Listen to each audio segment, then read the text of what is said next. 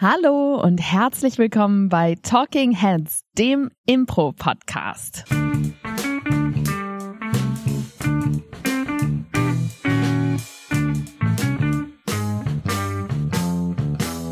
Und an meiner Seite ist heute mal wieder mit Starglitzer bestäubt Paul Ziemer, Sieger nicht nur der Herzen, sondern Sieger des Maestro-Titels, frisch gerade aus Köln wiedergekommen und er hat sich darauf, dazu herabgelassen, aus seinem Impro-Olymp herabzusteigen und mit mir, normalsterblicher Person, diesen Podcast aufzunehmen.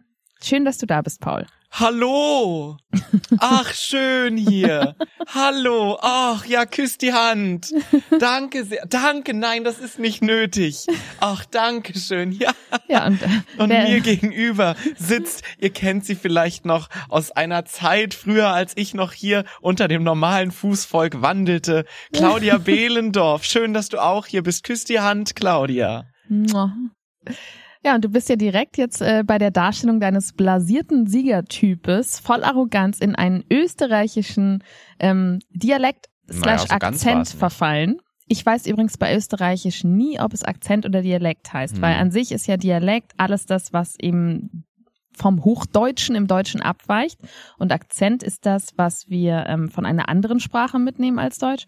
Deswegen bin ich mir bei Österreichisch immer nicht so ganz sicher. Ich schätze aber mal, wahrscheinlich ist es ein Dialekt. Age, Bussi, Baba. Liebe ÖsterreicherInnen, schreibt uns gern, wenn ihr das anders seht, weil ich kann mir irgendwie auch vorstellen, dass sie gar nicht unbedingt ein Dialekt des Deutschen sein wollen. Naja, jedenfalls hast du dich da vielleicht ein wenig eines Stereotyps bedient, den wir so von dem typischen Wiener jedenfalls haben, der Wienerin. Und genau darum soll es heute gehen, um Stereotypen auf der Improbühne. Darum wird es heute gehen. Ähm, wir benutzen Stereotype. Was heißt denn Stereotype? Also wer, ich glaube, so Stereotype ist, wenn wir das so hören, denken wir an zwei Dinge, würde ich sagen. Als erstes denken wir an ein wunderbares Improvisationstheaterensemble aus Bielefeld von Nele Kiesling und Marvin Meinold. Mhm. Ähm, und zum anderen, ähm, bei Stereotypen denke, oder woran denkst du denn bei Stereotypen als erstes? Mir fällt gerade keine gute Sache ein, deshalb frage ich dich erstmal.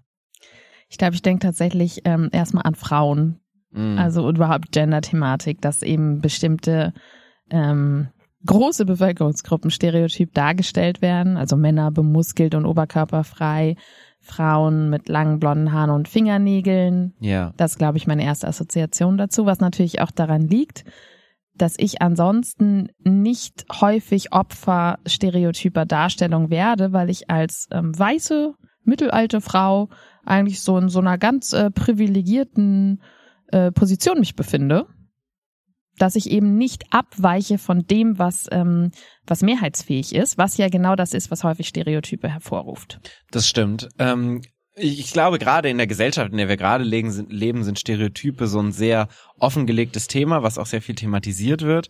Wo ich gerade dran denken musste, als du das gesagt hast, was du gerade gesagt hast, selbst dafür gibt es ja ein Stereotyp. So im Amerikanischen wird es die Karen genannt, die ja genau so ein Stereotyp von so einer weißen Frau, die so mit 40 ist, die so ein bisschen diese ähm, pedantische alte weiße Frau ist quasi. Ja, wobei die Karen hat ja den Stereotyp, dass sie im Vorort wohnt und ähm, Genau. so ein Sense of Entitlement hat. Das heißt, sie hat den, das Gefühl, dass die Welt ihr gehört und sie möchte immer den Manager sprechen, weil sie den Anspruch darauf hat, die bestmögliche Behandlung zu bekommen. Also ich glaube, Ja. das ist so ein bisschen der Kern. Die fährt ein SUV, wohnt in einer Vorstadt, Im hat so eine, hat so eine ähm, halblange Frisur und ähm, ja, geht immer mit so einem gewissen Anspruchsdenken durch die Welt. Ja, also letztendlich können wir so ein bisschen subsumieren, dass Stereotype alles sind, was du projizierst auf ein bestimmtes Bild von einer Person, einer Schicht, einer Figur an sich. Das kann geschlechterabhängig sein, das kann jobabhängig sein, das kann ähm, Altersabhängig, altersabhängig sein, nationalitätenabhängig. Hautfarbe. Hautfarbe. Ähm, also ich meine, wir ke kennen alle das klassische Stereotyp von, ähm, äh, we- wenn ich so an Stereotypen denke, muss ich zum Beispiel an so diesen coolen Hip-Hopper-Jugendslang denken. Weil das sowas ist, was so sehr viel ist, was so ganz viel in meiner Vergangenheit aufgetaucht ist, so dieses Yo, Digga, was geht? ihr, tschisch, Alter, was los? Sowas zum Mhm. Beispiel ist ja auch ein Stereotyp. Das heißt, Stereotypen sind vor allen Dingen, in dem Fall, was wir jetzt gerade machen, ein figurenorientierter Projekt, eine so figurenorientierte Projektionsfläche auf irgendein, eine Gruppierung, die du irgendwie zusammenfasst Mhm. unter einer Eigenschaft oder mehreren Eigenschaften, die sehr ähnlich sind. Genau. Also ich würde sagen, es ist, ähm, kommt eben immer dann zu einer Verallgemeinerung. Mit Klischees vor allen Dingen auch behaftet mit viel. Klischee aufgeladen. Ähm, eine Verallgemeinerung, die ähm, nicht mehr mit der Realität übereinstimmt und häufig noch nicht mal irgendeine Art von Wurzel in der Realität hat, sondern die entsteht durch ähm, kollektive Weitergabe bestimmter Annahmen. Ja. Zum Beispiel sowas wie AsiatInnen sind fleißig. Muss ich niemand kennen, der aus Asien kommt? Muss ich niemand kennen, der die Herkunft hat?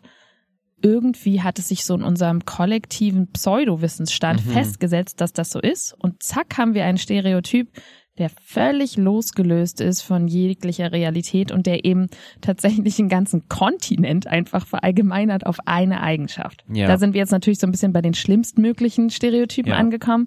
Es gibt es auch natürlich in, in ähm, Berufe fühlen sich immer nicht ganz so schlimm an oder sind auch definitiv nicht so schlimm. Zum Beispiel Stereotypen über JuristInnen oder Stereotypen über BWLer, genau. Ähm, Geisteswissenschaftler, Philosophen. Ja, voll. Ich meine, und es ist, vieles davon ist auch medial geprägt, muss man sagen. ganz also zum viel. Beispiel ich so würde sogar dieses- fast sagen, das ist tatsächlich wahrscheinlich die Hauptursache. Ja. Und auch tatsächlich auch von Theater. Also in Darstellungsform von Gruppierungen oder von Sachen. Also zum Beispiel dieses Yo, alter Digger, was geht, hat so letztendlich super viel äh, Ursprung, so jetzt gerade in der deutschen Kultur, in so Ste Erkan und Stefan zum Beispiel, was so Mm. vor 15 Jahren so voll das Ding war, wo du dir heute auch denkst, Alter, wirklich? Das war so das Ding damals? Mm. So, und vieles davon trägt sich dann über die Zeit, weil es popkulturell sich äh, eingeprägt hat und dann auf der Bühne, im medialen Bereich weitergetragen wird und dann plötzlich so ein eigenes Eigenleben entwickelt. Ja, ich würde sagen, dass wir heute tatsächlich nicht allzu tief einsteigen in die wirklich richtig problematischen Mhm. Felder, denn natürlich kommen da so Themen wie ähm, Rassismus, Rassismus. Sexismus. ähm, Sexismus mit rein und das würde auf jeden Fall den Rahmen dieser Folge sprengen. Nur Wir haben ja auch schon mal über Frauenrollen gesprochen im expliziten. nur damit wir es mal gesagt haben, dass das natürlich ein Themenfeld ist, aber wir uns dem heute nicht vertieft widmen wollen, sondern worum es uns heute geht, ist wirklich dieses, ähm, wie spielen wir denn Stereotypen auf der Bühne? Spielen wir das überhaupt? Warum ist das vielleicht problematisch, ohne jetzt konkret auf dieses Feld einzugehen? Weil natürlich schon auch ähm, hier gerade auch zwei weiße privilegierte Menschen sitzen und wir eventuell auch nicht die allerbesten sind, um über dieses Thema zu sprechen. Doch, doch, ich bin, ich bin, Ich kenne mich aus, ich erkläre dir ich das bin mal, wie bereit, das ist. über alles heute zu sprechen. Heute bin ich für euch ein offenes Buch, Kinder. Ich zupf mal kurz an deinem goldenen Mantel und hol dich wieder runter von der Wolke. Ähm, wenn wir jetzt geklärt haben, okay, es geht eben um, um Verallgemeinerungen, um ähm, Vergroberungen, die nichts mit der Realität zu tun haben. Ähm, warum spielen wir das denn überhaupt auf der Improbühne? Gute Frage, Claudia Behlendorf. Ähm, Hast du das denn? Spielst du? Spielst du Stereotype, Paul Zimmer? Ich glaube inzwischen nicht mehr so viele wie damals, aber ich glaube, als ich angefangen habe, Impro zu spielen, die ersten Jahre habe ich mich super viele Stereotype bedient. Ähm, und ich glaube, zwischendurch ist es schon immer mal so, dass so eine kleine Nuance von einem Stereotyp reinkommt, letztendlich. Und es ist natürlich, und da haben wir ja gerade schon drüber gesprochen, in der medialen Aufarbeitung von Dingen sind Stereotype schon immer, gerade in der Comedy, einfach ein sehr, sehr probates Mittel gewesen, um ähm, beim Publikum ein Bild zu evozieren. Das Mhm. heißt zum Beispiel Erkan und Stefan, die waren halt das Ding. So, die waren einfach so die, yo, Digger, was geht? Und da wusste jeder, was es ist. Und das war dann das, was sie erwartet haben. Und das fanden sie dann lustig. Mhm. Und auf der Bühne ist es genauso, dass gerade wenn du irgendeine Figur darstellen willst, kannst du natürlich sehr schnell oder gehst du sehr schnell in Stereotype, weil dem Publikum dann sehr schnell klar ist, was ist denn diese Figur? So, du musst nicht viel erklären, sondern sie ist sofort in dem, dadurch, dass es ein kollektives äh, Vorstellungsbild ist, ist sie sofort auch im Bild vom Publikum, im Kopf. Ja. Also ich habe so viele Stereotype gespielt im Rahmen meiner Impro-Laufbahn und ich habe so viele so richtig schlimme Stereotype auch schon gespielt auf der Bühne, für die ich mich wirklich also ich möchte so, ich merke so richtig, wie ein innerer Widerstand ist bei mir, wenn ich mich an diese Szene erinnere, weil ich das so peinlich und unangenehm finde und einfach nur hoffe, dass das, ähm, dass niemand mehr lebt, der damals dabei war. also was so ein bisschen mich so Das ist jetzt ein bisschen hart gesagt, Oh, muss ich sagen. Nein, ich wünsche denen natürlich alle, dass sie sich besser Gesundheit erfreuen. aber außer vielleicht so ein paar Gedächtnislücken, die sich auf, auf solche Shows von mir beziehen. Ähm, also ich habe wirklich schon so richtig, ich habe rassistische Stereotype gespielt. Man muss aber auch sagen, vor acht, zehn, vor acht oder zehn Jahren war das Bewusstsein bei uns in der Bubble einfach noch nicht so, wie es jetzt ist, zum Beispiel. Nee, leider halt gar nicht. Ja. Und also ich kann mich zum Beispiel erinnern, dass ich eine Szene gespielt habe auf Japanisch Chromolo. Mhm. Und rat mal, was ich gemacht habe. So als Tätigkeit, ne? Ich meine, das ist ja das Schöne an Stereotypen. Das kannst du ja sofort abrufen. So. Du hast irgendwas gehackt mit deiner Hand. Exakt, was würdest du sagen, was? Holz? Na, so ein japanischer Stereotyp. Für mich hackt der Holz mit der Hand. Echt? Ja, so, so dieses, oder so, so. Ja, ja, das war schon so. Ja, ha. Ich Mhm. möchte es nicht hören. Entschuldigung. Sowas wie Steine kaputt Ich habe natürlich einen Fisch gehackt. Ah. Natürlich. Und dann habe ich währenddessen so ein paar Kampfmoves ähm, eingestreut. Ja. Und ähm, das ist zum Beispiel eine Szene, die ich im Kopf habe. Die habe ich sogar auf einem Festival, auf dem Mainzer Festival habe ich die gespielt. Kann ich mich nicht dran erinnern. Siehst du, Ja. dein Wunsch ist mir Befehl. Ich habe ähm, Arabisch Chromolo mit ähm, gepaart mit so, so ein bisschen so einem Mhm. Assi-Slang gespielt. Und ja, du möchtest mich auch jetzt abbrechen, weil, Ja, weil, wir, weil du Angst hast, dass wir Ähm, HörerInnen aber verlieren. gerade was so Grummolo angeht, ist es natürlich, gerade das ist eine, eine Impro-Übung, die sehr stereotyp behaftet ist, weil du dir gerade beim Gibberish natürlich sehr viel Stereotypen und sehr vielen Sprachenklischees dich bedienst letztendlich. ja, Weil daraus besteht dieses Game letztendlich. Ich habe ähm, Ich will's gar nicht hören. Nee, nee, es ist auch, auch äh, nicht nur rassistisch, sondern ich habe auch genau diese Art von Frauen habe ich gespielt. Ja. Ich habe Barbies gespielt, noch und nöcher. Ich Du hast gerade gesagt, wir wollen wenig über Sexismus und Rassismus heute sprechen und jetzt das ist gerade meine Therapiesetzung. Also insofern das nur auf ähm, wenn wir jetzt sit wenn wir jetzt hier sitzen und darüber sprechen, dass wir das nicht ähm, oder dazu kommen wir glaube ich gleich noch so, was wir problematisch finden daran und warum wir das nicht mehr so viel machen, ist es glaube ich auch nur wichtig zu wissen. Ähm, das kommt nicht daher, dass ich total ähm, durchdacht, reflektiert und angemessen auf die Impro Bühne zur Welt gekommen bin, sondern ich habe so viele Fettnäpfchen schon mitgenommen und auch so viele Leute bestimmt auch schon vor den Kopf gestoßen und verletzt, ohne es in dem Moment ja. zu wollen. Und da ist wirklich auch nochmal wichtig zu wissen, es ist egal, ob du es willst. Und ist egal, ich- was deine Intention ist Ich würde gar nicht mal sagen, also ich würde es vielleicht gerade in dem Thema, was wir haben, auch so ein bisschen von vor den Kopf stoßen entfernen. Ähm, sondern es ist einfach so, selbst wenn du keinem vor den Kopf stößt, du hast halt trotzdem Stereotype, die du hast, die jetzt keinen direkt vor den Kopf stoßen. Zum Beispiel, wenn du einen Hund auf der Bühne spielst. So, die Hunde sehen immer gleich aus. Die pinkeln gegen den Baum und laufen dann weiter und schnüffeln sich äh, gegenseitig am Hintern. würde behaupten, dass wir Hunde nicht mehr so spielen. Das das stimmt, aber es ist letztendlich auch ein Stereotyp und ich glaube jetzt, Hunde fühlen sich nicht vor den Kopf gestoßen davon. Also du spielst halt einfach sehr viele Stereotypen, die einfach so, weil wenn du auf der Bühne bist bei der Impro auf einer Impro-Szene, dann musst du schnell irgendwas holen und Ja. dann holst du natürlich aus deinem Kopf die Sachen, die dir als erstes da sind und weil Stereotypen sehr simpel und einfach sind, Absolut. sind das natürlich die ersten Ideen, die du hast. Ja. Wenn jemand sagt, dein Beruf ist Priester, gehst du meistens auf die Bühne oder häufig und bist so, Amen, oh, urbi et sancti, du hast gesündigt, mein Sohn. Und dann gehen auch die Hände immer so zusammen wie bei so einem konfuzianischen Gruß, Voll. obwohl wir alle nicht eine einzige Priesterin kennen, die wir jemals gesehen haben mit dieser Art von Handhaltung. Also ich bin mir sicher, sogar Menschen, die wirklich gläubig sind, die kennen keine Leute aus der Kirche, die sie jemals so gesehen haben, wie wir auf der Bühne rumlaufen, was wieder zeigt, dass ganz viel popkulturell geprägt ist und ganz wenig aus unserer eigenen Lebenswirklichkeit kommt. Ich habe schon sehr viele Hunde gegen Bäume pinkeln sehen, muss ich sagen. Ja, das schon. Aber die Priester mit der, mit den, mit der flachen zusammengedrückten Ja, ja. Hand, die, die gibt's eigentlich einfach gar nicht in Wirklichkeit. Ja, klar. Also das heißt, der Grund, warum wir es machen, ist natürlich, wir suchen nach irgendwas. Wir suchen nach einem Anker, einem Figurenanker und Stereotypen geben uns einen sehr schnellen, zugänglichen Figurenanker, der uns in irgendeiner Weise verändert und uns fortholt von dem Ich bin nur Claudia, ich bin nur Paul und den das Publikum eben auch, du hast es vorhin schon mal kurz gesagt, sofort erkennt. Das heißt, wir wissen, ah, Barbie, ah, Prolet, ah, Italienerin Ah, Priester. Ah, der bayerische Mensch. auf dem Bauernhof. Ja.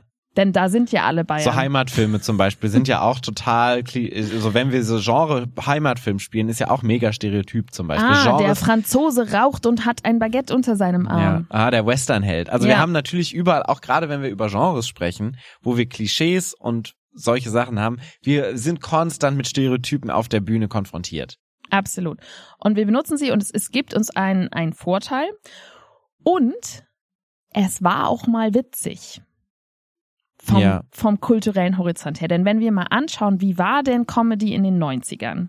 Was haben die denn da gemacht? Und auch die Leute, die ähm, damals eben erfolgreich waren, die jetzt heute auch einfach noch so weiterspielen, also Bully und so, ne, die Mhm. ganze Bubble. Gerade Michael Bulli Herbig, ne, wenn du dir Traumschiff Surprise anschaust oder is Manitou, das ist ja ein Stereotypen Feuerwerk oder auch die Bully-Parade damals schon, die hauptsächlich einfach nur damit spielt, dass sie Stereotypen haben, die sie teilweise auch aufeinanderprallen lassen. So die Prämisse ist ja letztendlich, wenn du Shoot is Manitou hast als Prämisse, was wäre es, wenn ein homosexueller Mann auch ein Cowboy wäre und dann das Völlig unmöglich. und das Klischee von dem homosexuellen Mann, so quasi als Tunte, dann in so eine Cowboy-Welt reingespielt. Das Ja. heißt, so zwei Klischees, Stereotypen, die so ein bisschen aufeinanderprallen. Ja.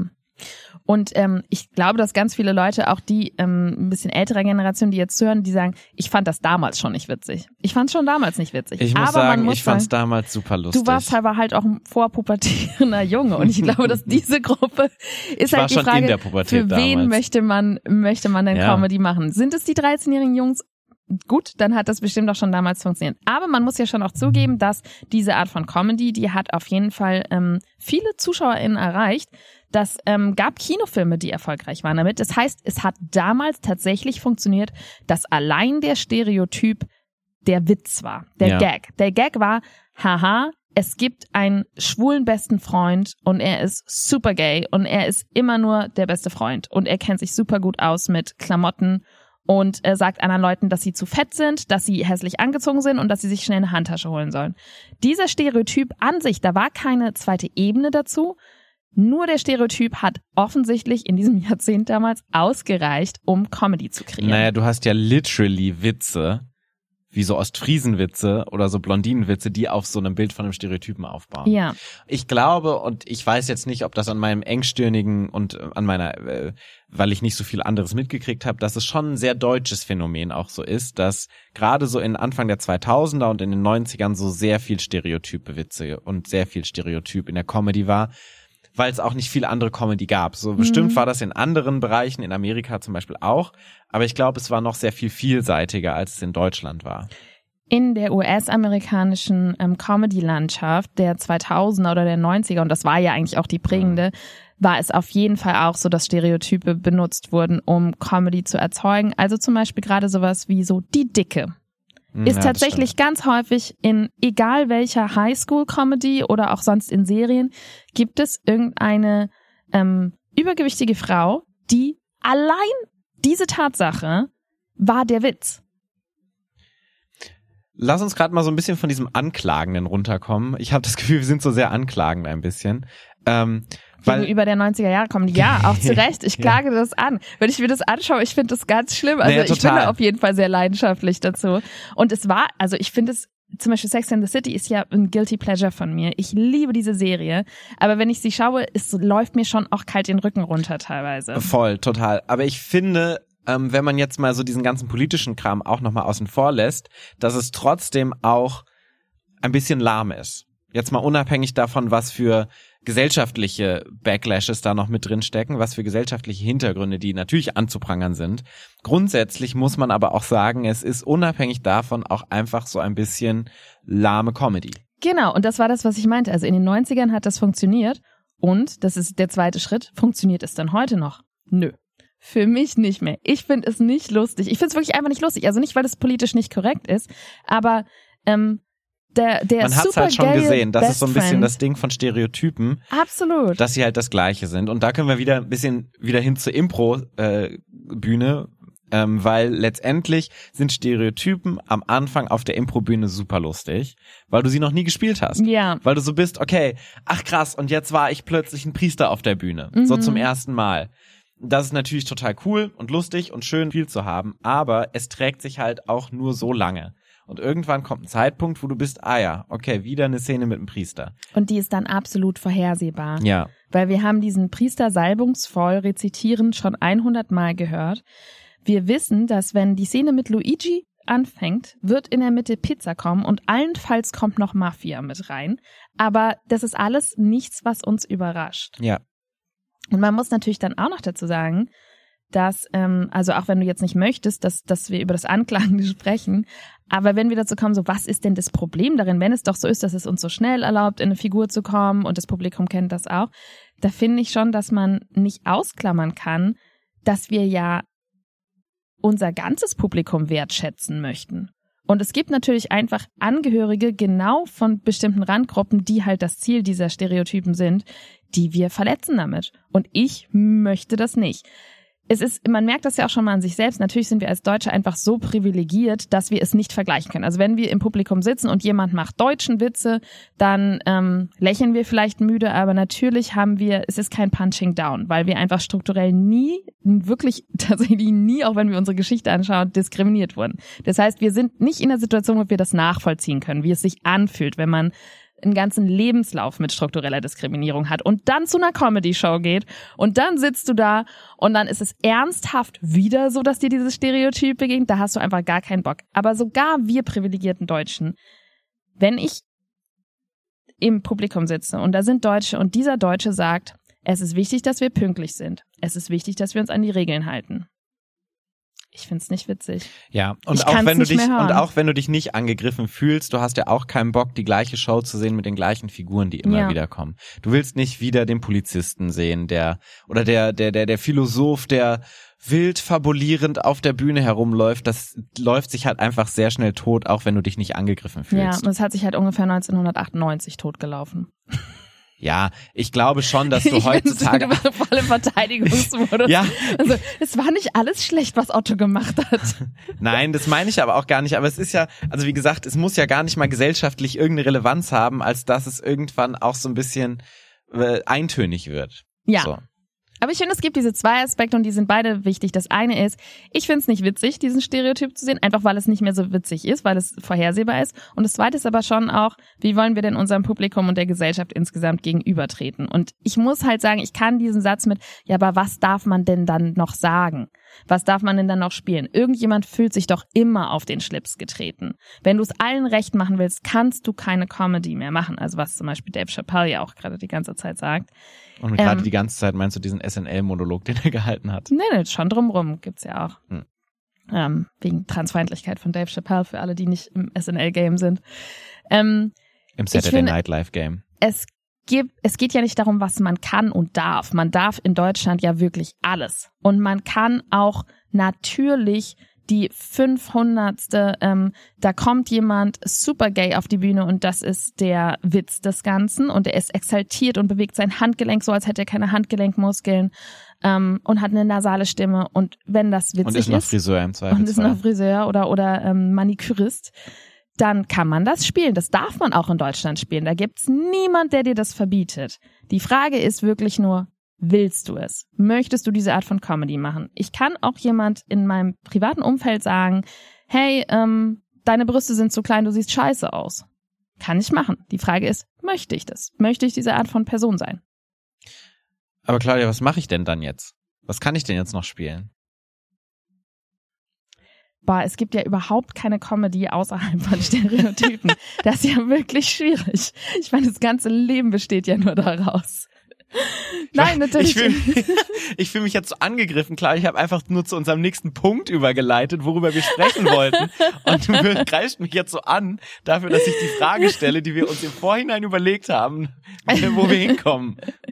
Nein, ich glaube, warum, warum ich so. Ich glaube, wir brauchen ähm, kurz nochmal so eine Entspannungspause. Wollen wir kurz nochmal so ein bisschen Entspannungsmusik einlegen und mal kurz so ein bisschen die bisschen Wut aus unserem Körper. in den Yoga-Stereotyp gehen, mal so ein bisschen in die, in die Stereotype Yoga-Lehrerin. Ein bisschen die Wut aus unserem die Wut aus unserem Körper Ich bin rauslassen. ja nur wütend mit meinem früheren Ich, weil ich so unbedacht trampelig durch die Welt gegangen bin und so wenig rücksichtsvoll und wertschätzend, ähm, obwohl ich das ja im echten Leben bin. Aber dann verliert man das manchmal auf der Bühne. Naja, wie gesagt, und es ist ja überhaupt nicht ausgeschlossen. Und ich glaube auch, ich würde jetzt niemanden, der das tut, aus einer Stresssituation, aus einer, ich bin überfordert mit einer Situation oder es passiert mir in dem Fall, ähm, kritisieren, wenn die Person darüber reflektiert, im Nachhinein überlegt, ah, das war jetzt ein Stereotyp oder so, letztendlich eine andere Einstellung hat. Weil auf der Bühne sind wir halt in einer Stresssituation manchmal. Und dann passieren Absolut. uns manchmal Dinge, wo wir denken so, ah, das war jetzt richtig dumm im Nachhinein. Ähm, oder das war nicht cool, oder das war bestimmt nicht cool. Und ich würde jetzt gar nicht verteufeln, Stereotype auf der Bühne darzustellen, weil das passiert halt einfach mal. Absolut. Und mir passiert es auch. Ähm, es gibt ja diesen, diesen Spruch, der erste Gedanke ist das, was wir gelernt haben, der zweite Gedanke ist das, was dich definiert. Mhm. Und natürlich haben wir einfach beim Impro manchmal nicht Zeit für den zweiten Gedanken. Es ist aber eine Möglichkeit. Und wir machen das bei jeder Menge anderer Techniken auch. Ellie und Charlie haben ja letzte Woche zum Beispiel über das Positivsein auf der Bühne gesprochen. Und auch da ist ganz häufig unser erster Gedanke erstmal nein, aber das und das. Und dann gehen wir auch zu unserem zweiten Gedanken, der ist yes and. Und genauso kannst du natürlich auch mit einem anderen umgehen und kannst du auch mit deinem ersten Stereotypengedanken umgehen. Und dass wir alle Fehler machen, ist ja natürlich logisch. Es ist aber nicht ein, eine Blaub, also es ist nicht, es ist nicht eine Entschuldigung für alles, was man tut. Im Sinne von, ist nicht böse gemeint und passiert halt Impro. Ähm, da würde ich nicht dahinter stehen. Ja, aber, Paul, lass uns doch jetzt ja. mal, ich, ich möchte die Frage nicht nochmal stellen, sonst werde ich wieder angeschrien. Ähm, magst du sie nochmal stellen? Aber was macht man denn dann? Dann darf man ja gar nichts mehr spielen. Was denn hier noch erlaubt? Immer beschwert sich irgendjemand. Ja, was würdest du denn darauf sagen? Ich glaube, dass das wichtigste Stichpunkt Wertschätzung ist. Und wenn wir wertschätzend mit unseren Figuren umgehen, dann kann es eigentlich gar nicht schlimm werden. Und damit meine ich, dass man natürlich auch anfangen kann als Stereotyp. Denn die Vielschichtigkeit bestimmter Personen, die kannst du doch gar nicht darstellen in einem ersten Satz. Und natürlich ist es zum Beispiel, ähm, also erlaubt ist sowieso so ein Wort, was mich triggert, weil alles ist erlaubt, aber ich halte es für eine gute Idee, reinzugehen, zum Beispiel als ein sehr muskulöser Mann. Was auf jeden Fall direkt so das Halte ich auch immer für eine sehr gute Idee, muss ich sagen. von der Körperlichkeit sehr groß, sehr muskulös. Unser Stereotyp sagt, alles klar, Fitnessstudio-Guy, der pumpt den ganzen Tag, wer Muskeln hat, ist dumm. Und der, der spricht jetzt über Energy Drinks und geile Frauen. So. Und das muss dann halt nicht so sein. Das ist der zweite Schritt. Das heißt, du kannst die Körperlichkeit haben, du kannst vielleicht sogar die Stimme haben, aber dann gib dieser Person etwas, wertschätze sie als Figur, worüber sie sprechen kann, worin sie gut ist, womit sie sich auskennt, was nicht diesem Stereotyp entspricht. Und zack, hast du gar nicht mehr so ein Stereotyp. Ja, ich glaube, dass das Stichwort hier ist Facetten. So, in, und Facetten und so eine gewisse Menschlichkeit, die da mit drin steckt. Ja. Und ich glaube, die verlieren wir häufig, wenn wir in Stereotypen sind und jetzt wieder mal weggehen von einfach nur gesellschaftlichen relevanten Themen. Es ist immer cool, wenn du eine Figur hast, die mehrere Facetten hat, die Ja. nicht nur das Abziehbild der Figur ist, weil dann ist sie austauschbar, dann ist sie langweilig. Ähm, wir haben ja zum Beispiel auch schon mal über äh, dieses klassische, du hast eine Idee und dann kommt jemand mit einer anderen Idee und also zum Beispiel ich gehe als Priester rein und die Person spricht mich als äh, oder definiert mich als ihren Fahrlehrer oder so. Mhm. Und dann droppen wir meistens den Priester, weil wir denken, das passt nicht zum Stereotyp des Priesters, dass er jetzt der Fahrlehrer ist. Ja. Aber dann ist es letztendlich ja auch ein facettenreiches Spiel mit Stereotypen, dass du den Priester nimmst, aber ihn trotzdem als Fahrlehrer spielst und ihn theoretisch auch noch ähm, kombinierst mit einer Menschlichkeit, die da drin steckt. Absolut. Und du kannst natürlich auch den Beruf spielen und wenn es halt der Instinkt ist, äh, pastoral reinzugehen als Priester mit ge getragenem Schritt und getragener Stimme, dann sammelt diese Figur vielleicht Pokémon-Karten und ist krass im Pokémon-Game und schon haben wir, sind wir weg von diesem Stereotyp, weil das bedeutet, aha, wir haben eine Figur, die mehr ist als diese Verallgemeinerung, die wir ja eh schon kennen. Und Ja. jede weitere Facette, die da reinkommt, ist etwas, was das Erlebnis so viel besser macht und was die Szene so viel besser macht. Und allein das ist ja schon manchmal Comedy, wenn du ein Klischee hast und das gebrochen wird, relativ schnell. Ich äh, muss jetzt dran denken, ich habe ja jetzt bei einem Maestro gespielt. Moment, ich zupf kurz, ich zupf kurz, damit du aus der Wolke wieder runterkommst. Und es war eine Szene, ähm, die habe ich mit Nils, ähm, einem fantastischen Impro-Spieler von der Springmaus, Nils Kretschmer, und von äh, Smoking Rats äh, auch ein neues Ensemble von ehemaligen Springmaus-Mitgliedern. Ach, Mhm. Äh, das ist ja der brandheißeste Springmaus-Gossip, den da erfahre ich gerade auch zum ersten Mal. ja, äh, mit dem habe ich beim Maestro eine Szene gespielt, wo wir im Schwimmbad waren und ich habe äh, Es ich ist so angelehnt, als zuerst waren sie Mäuse, die springen und jetzt sind sie Ratten, die rauchen, weil sie so du, darüber kann ich evolutioniert mich sind in, in, in die Badass-Version von den Springmäusen. darüber kann ich mich nicht äußern. Das musst du sie fragen. ähm, und äh, ich habe mich beim ist auch eigentlich ist das ja auch schon Stereotyp. So du hast so Orte und wie bewegst du dich an den Orten Mm. so. Du hast ein Schwimmbad und du breitest erstmal dein Handtuch aus und das sind Mm. immer so Sachen, so die kennst du, die passen irgendwie zu diesem Bild. So das heißt, es muss manchmal gar nicht figurenorientiert sein, sondern so Klischees, Klischees von Orten sind ja manchmal auch so ein bisschen da reingehend. Und da habe ich mich da hingesetzt und dann habe ich mich so eingecremt und ich war so sehr in so einem Genießermodus. Und dann kam Mhm. Nils rein und hat sich vorne an die Bühne gestellt und hat so ins Publikum gerufen, Herr Bademeister. Und da habe ich gesagt, ja, hier. Und das war schon ein Lacher fürs Publikum, Mhm. weil es natürlich ein Bruch dieses Klischees ist. Weil du beim Bademeister denkst du sofort an sowas David Hasselhoffiges. Ja, Du bist sofort bei Baywatch. auf jeden Fall. Und dann hast du dann diesen Genießertyp, der da sitzt, sich selber in seinem Schwimmbad eincremt und so ein bisschen leger dahinsetzt und so sagt, ich genieße jetzt meinen Tag. Ja, Und allein das ist schon lustig gewesen fürs Publikum, weil genau dieses Bild, was sie hatten, sofort gebrochen wurde in dem Moment, wo ich zum Bademeister wurde. absolut. Ich glaube, was ähm, häufig ein Problem ist bei Stereotypen, warum die nicht so viel Spaß machen zum Zuschauen, ist, dass die häufig dumm sind. Also einher mit dieser Verallgemeinerung geht häufig die Annahme, dass, ähm, dass ja, dass, äh, dass sie einfach wirklich nicht nur dumme Sachen machen, sondern auch dumm sind als Figuren. Und dumme Figuren tragen selten lustige Sachen zu einer Szene Mhm. bei, weil es eben auch genauso vorhersehbar ist. Und ich glaube, es gibt ja diesen super häufig zitierten Satz, playing at the top of your intelligence. Mhm. Gibt es auch verschiedene ähm, Versionen dazu, was das Spiel genau bedeutet. auf der Höhe deiner Intelligenz. Ja, aber ich glaube, dass es da wieder kommt zur Wertschätzung der Figuren.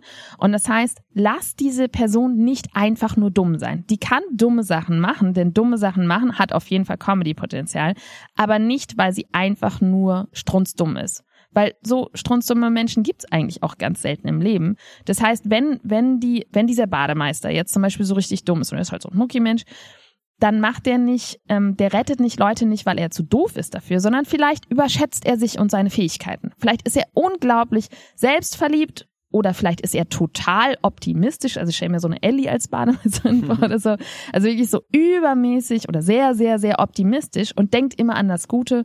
Oder vielleicht denkt diese Person so komplex, dass sie nicht merkt, dass es irgendwann Handlungsbedarf gibt. Also es gibt eine Million Sachen dafür, warum Menschen dumme Dinge tun, wie auch im echten Leben, was nicht bedeutet, die sind in so einer Trollversion ihrer selbst. Mhm. Weil diese Trollversion, also dieses, äh, was, was willst du, die macht einfach keinen Spaß.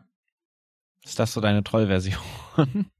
Ich hab hier einen Klotz. Äh, Komm rein. Ich hau dir auf den Kopf. Ich hau mir auf den Kopf. Duff, duff, duff. Ja, weiß ich nicht. weiß ich nicht, wie viel Spaß mir das macht zuzuschauen. Vor allen Dingen geht auch die Szene nicht so wirklich irgendwo hin, ne? Dumme Figuren stecken ja auch häufig die Spielenden an. Das stimmt. Es ist ja auch häufig, wenn du so Kinder zum Beispiel irgendwo hast. Mm, sehr m, guter dass die Punkt. Sehr, und sie werden in Filmen sehr viel smarter über, benutzt, als wir sie in äh, Impro-Szenen benutzen. Weil in Filmen sind sie natürlich dumm, aber sie sind immer für so einen Moment da, wo sie so die Wahrheit aussprechen, wo sie so das Ganze besser erkennen als alle anderen drumrum. Ähm, und auf der Impro-Bühne kommen wir zu diesem Punkt meistens nicht. Wir sind dann immer nur so, nein, ga, ga, ga. Mama, äh, Pipi. Ähm, Ellie hat tatsächlich jetzt, ja, wo wir auch beim Stereotyp, Stereotyp Kinder.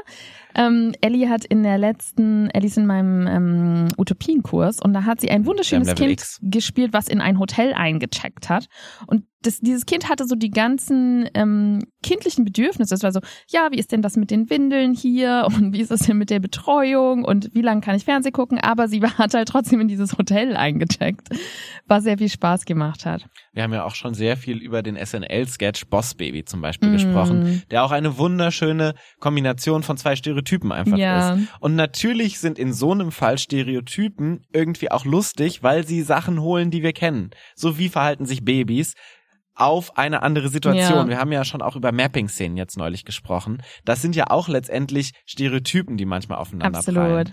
Und Die wenn aber wir halt das, eine zweite Ebene haben. Genau, dann. wenn wir da eine zweite dann Ebene nicht reinbringen. mehr so stereotyp sind. dann macht es sehr viel Spaß damit. Vielleicht noch kurz abschließender Punkt, weil du gerade Kinder gesagt hast. Alte Menschen oder Ja. tatsächlich noch schlimmer, ältere Menschen Ja. sind auch ein Klassiker-Stereotyp und ich finde es so witzig, weil ähm, viele von uns haben Eltern oder sind sogar auch einfach so, sagen wir mal, in der 60-Plus-Generation. Ja. Du gibst einem Impro-Spielenden 70 und wir kennen alle jede Menge 70-Jährige, die topfit sind, die noch arbeiten, die also wirklich einfach, da ist, da ist kein Unterschied ja, zu einer 30-jährigen Person. Gib einem Impro-Spielenden 70 als Alter und es wird ein Totalgreis auf der Bühne sein. Zähne mehr in meinem Ich kann nicht stehen, ich kann nicht hören. Und da sind wir auch wieder bei der Wertschätzung. Schätzt eure Figuren wert. Wirklich, die sind nicht alle vergreist und debil. Und das will ich auch gar nicht mehr sehen. Es ist halt wirklich schwierig, manchmal in so Nuancen reinzugehen. Es weil ist, wie, es ist scheiße schwierig. wie Sorry. unterscheidest du so einen 60-Jährigen, äh, eine 60-jährige Figur von einer 50-jährigen Figur oder von einer 40-jährigen Figur? Weil grundsätzlich Ja, halt nicht. Das ist ja das Ja. Ding. Das ist ja die Realität. Aber du fragst ja häufig nach so einem Alter und wenn du plötzlich so ein Alter bekommst, dann willst du das ja irgendwie auch darstellen. Ja, Lebenssituation. Ja. Das unterscheidet sich nämlich. Aber es ist halt wirklich sehr einfach dann in so ein Klischee abzurutschen und ins Stereotyp. Ja. Ja, also das heißt brechen, brechen, Nuancen, Nuancen und Wertschätzung, Wertschätzung. Man muss das immer doppelt sagen. das ist besonders wichtig. Und natürlich gibt's auch Sachen, in denen man gleichzeitig ähm, das üben kann und es eignet sich sogar als Showformat, was ich jetzt zum Beispiel mit meinem letzten Figurenkurs gemacht habe, was ich finde, was wahnsinnig gut funktioniert hat, ist, wir haben uns ganz explizit ein Stereotyp geholt aus dem Publikum. Das war der Stereotyp Des Woo Woo Girls, Girls. kam da aus dem Ich Publikum. glaube, aus How I Met Your Mother hat das den Ursprung, ne? Ja, das heißt, es sind letztendlich so ähm, Barbie, junge Frauen, die ähm, Cosmopolitan Cocktails trinken, ähm, gemachte Fingernägel, gemachte Haare haben und so in einer Bar sind und immer übermäßig laut über irgendwas lachen, so hahaha, wuhu, Und dann so Genau. anstoßen und so. womit wir auch wieder ein bisschen bei der Dummheit der Figuren sind, weil das schwingt dann natürlich mit. Das sind so diese Partygirls. Genau. Und dann haben wir uns zu diesem Stereotyp etwas geholt, worüber man nicht denken würde, dass sie sich damit gut auskennen. Und das war dann ähm, Finanzwirtschaft. Was ja total äh, schon wieder an sich ein Stereotyp ist, erstmal diese Frage, ne? Weil du natürlich guckst, so was hast du dieses Genau. Stereotyp und was passt so gar nicht dazu. Denn Stereotype sind natürlich eine Realität. Ne? Ja. Also deswegen sprechen wir auch überhaupt. Natürlich gibt es die und natürlich benutzen wir die auch. Und dann war das eine fantastische Szene von Anna und Anne, in dem diese beiden Woo-Girls, und sie haben auch immer zwischendrin gewoot, sich krass über die Entwicklung der Finanzmärkte ausgetauscht haben. Und man hat halt einfach gemerkt, die haben richtig viel Ahnung, die lesen die entsprechenden Zeitschriften, die wissen ganz genau, was abgeht, die sind ähm, wahrscheinlich noch mehr up-to-date als die meisten Leute, die dort arbeiten. Es war natürlich Das auch war sehr nice, dass. Anna Journalistin ist und sich dementsprechend mit so Themen auch schon auseinandersetzt, weil sie auch in der wirtschaftlichen äh, Zeitschrift auch schreibt, Ja. die sich damit auseinandersetzt. Was übrigens natürlich auch wieder die Realität zeigt, denn Anna hat lange blonde Haare, sehr hübsche Frau, kennt sich richtig gut mit Finanzwirtschaft aus. Was man auch nicht erwarten würde, wenn man sich den Stereotypen bedient. Ja. Tatsächlich. Apropos Erwartung. Also ich glaube, wir haben jetzt äh, das meiste abgehandelt. Wir haben uns echauffiert. Ich habe mich echauffiert. Du hast gesagt, es geht nicht nur um Gesellschaft, es geht darum, dass wir nicht so viel Spaß haben daran. Wir haben gesagt, ja, wir spielen sie, wir benutzen sie und wir brechen, wertschätzen und nuancieren sie und dann klappt das schon auf der Improbühne mit den Stereotypen. Paul. Da hätte man auch einfach in 30 Sekunden diesen Podcast Ja, machen weiß können. ich auch ne? nicht, warum wir so lange dafür brauchen. Ähm, Stereotyp KünstlerInnen.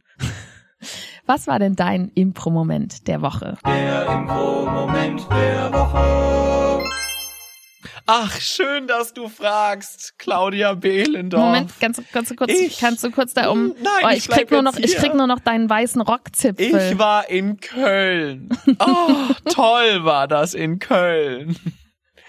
Ich habe bei Ach, du hast jetzt doch entschieden, dass du das nicht durchhältst, weil es zu nervig ist, ne? Ich sagen. Und das ist halt das Ding, wenn du einmal drin bist, irgendwann läuft sich sowas halt tot. Und dann musst du Mhm. gucken, dass du was anderes machst. ja. ähm, ich war in Köln und äh, wurde eingeladen von der fantastischen Lena Breuer zum äh, allerersten Maestro von Impro Köln zusammen mit ähm, ganz vielen Leuten von der Springmaus. Deshalb äh, weiß ich jetzt allen Hot Gossip, der so in der Kölner Impro-Szene abgeht, mit zum Beispiel Sandra Sprünken, Nils Kretschmer und äh, ganz vielen anderen Menschen, äh, mit Kati von Selbstauslöser, ähm, Viviane von äh, der Steifen Brise war dabei. Es waren sehr, sehr viele tolle SpielerInnen dabei. Und ähm, ja, was soll ich sagen? Ich habe gewonnen. Ja, herzlichen Glückwunsch. Es fühlt sich immer so selbstbeweihräuchernd an, aber es ist natürlich trotzdem, und man sagt ja immer, nee, man ich drückt ja nicht zum Gewinnen, aber es fühlt sich trotzdem für mein Ego sehr schön an, auch mal so die Krone und die 5-Euro-Scheine mit nach Hause zu nehmen. Gönn dir. Ja, das war echt sehr toll. Und letztendlich, unabhängig von, von diesem Ausgang dieses Abends, war es ein sehr toller Abend. Wir waren danach noch in Köln was trinken. Und ich mag das einfach immer mal, auch Leute kennenzulernen, mit denen ich noch nicht gespielt habe. Und gerade die Springmaus ist natürlich ein Ensemble, was sich relativ abschottet von der Bubble, der Impro-Bubble in Deutschland. Weil sie ja auch häufig gar nicht ursprünglich aus der Bubble kommen. Genau, Ne? weil sie so ein bisschen eine parallele Impro-Gesellschaft so ein bisschen aufgemacht haben in Ja. Deutschland. Und es war total cool, mit denen zu spielen. Und da habe ich mich auch davor sehr gefreut. Ähm, und die kennenzulernen und mal zu hören, was, woher die kommen, was die so machen. So. Ja, Das wurde gerade viel längerer Impro-Moment, als ich geplant habe. Claudia, was aber das war war doch klar. dein Impro-Moment der Woche? Ähm, ich halte das ganz kurz. Ich habe einen ähm, Kurs, den ich nämlich jetzt ja gerade auch schon erwähnt habe in Bezug auf die Stereotypen. Ähm, das ist mein Zukunftsmusikkurs. Da Mhm. spielen wir mit Utopien und Dystopien. Und Aber ihr singt nicht und macht keine Musik, ne? Nee. Ähm, aber es sollte so ein bisschen positiver klingen, der Mhm. Titel, weil ich nicht Lust hatte auf so viel dystopische Realitäten, die sehr Mhm. bedrückend sind, weil ich finde, unsere Realität ist gerade schon sehr bedrückend und dann äh, brauche ich das nicht noch so viel im Impro gerade. Wir kommen aus den guten Themen nicht mehr raus, muss man sagen. Und ähm, dieser Kurs ist einfach so hochkarätig besetzt. Also es hat eher ein Ensemblegefühl und die spielen alle so fantastisch, dass man mit denen halt Sachen ausprobieren kann. Und die ersten beiden Stunden gehören, glaube ich, so schon zu meinen All-Time-Favorites von Kursen. Und es macht unglaublich viel Spaß und es ist sehr viel Überraschendes und Inspirierendes dabei. Mhm. Es ist wirklich so, wir gehen auf die Bühne und ich weiß nicht, was mich in den nächsten 45 Minuten erwarten wird. Und die glaube ich auch nicht. Und das macht wahnsinnig viel Spaß. Und das ist doch eine schöne Endnote. Spaß, Spaß, Spaß. Den könnt ihr ähm, haben nächste Woche wieder bei der nächsten Folge Talking Heads oder bei den alten Folgen Talking Heads. Es gibt ganz viele davon. Hört einfach mal rein. Und uns könnt ihr Spaß bringen, indem ihr alles bewertet auf iTunes, Spotify. Gerne, Google. gerne auch gut. Das bringt uns am meisten Spaß. Also Das gut stimmt. bewerten. Das stimmt. So Ein-Sterne-Bewertungen machen uns immer nicht so viel Spaß. Da gehen wir auch Eigentlich den, alles unter fünf macht uns nicht so viel Spaß. Da gehen wir dem Stereotyp des Künstlers, der Künstlerin gerne nach, denn wir leben vom Zuspruch und dem Applaus. Und den könnt ihr uns digital immer gerne geben. Schreibt uns eine Mail mit Themen. Schreibt uns eine Mail mit Dingen, die euch tangieren. Schreibt mir, wenn ihr bei einer meiner schlimmen Szenen dabei wart und euch noch dran erinnern könnt. Und ansonsten sehen und hören wir uns nächste Woche wieder. Macht es gut, bleibt tapfer und treu und habt eine Tschüss. gute Zeit. Paul, einfach. Paul, du driftest wieder ab. Ich hole dich aus den Und ich gehe jetzt in mein großes Milchbad. Hat mir jemand die Milch schon Paul? eingelassen? Paul, Paul, Paul. Ich, ich bin König. Küss die Hand.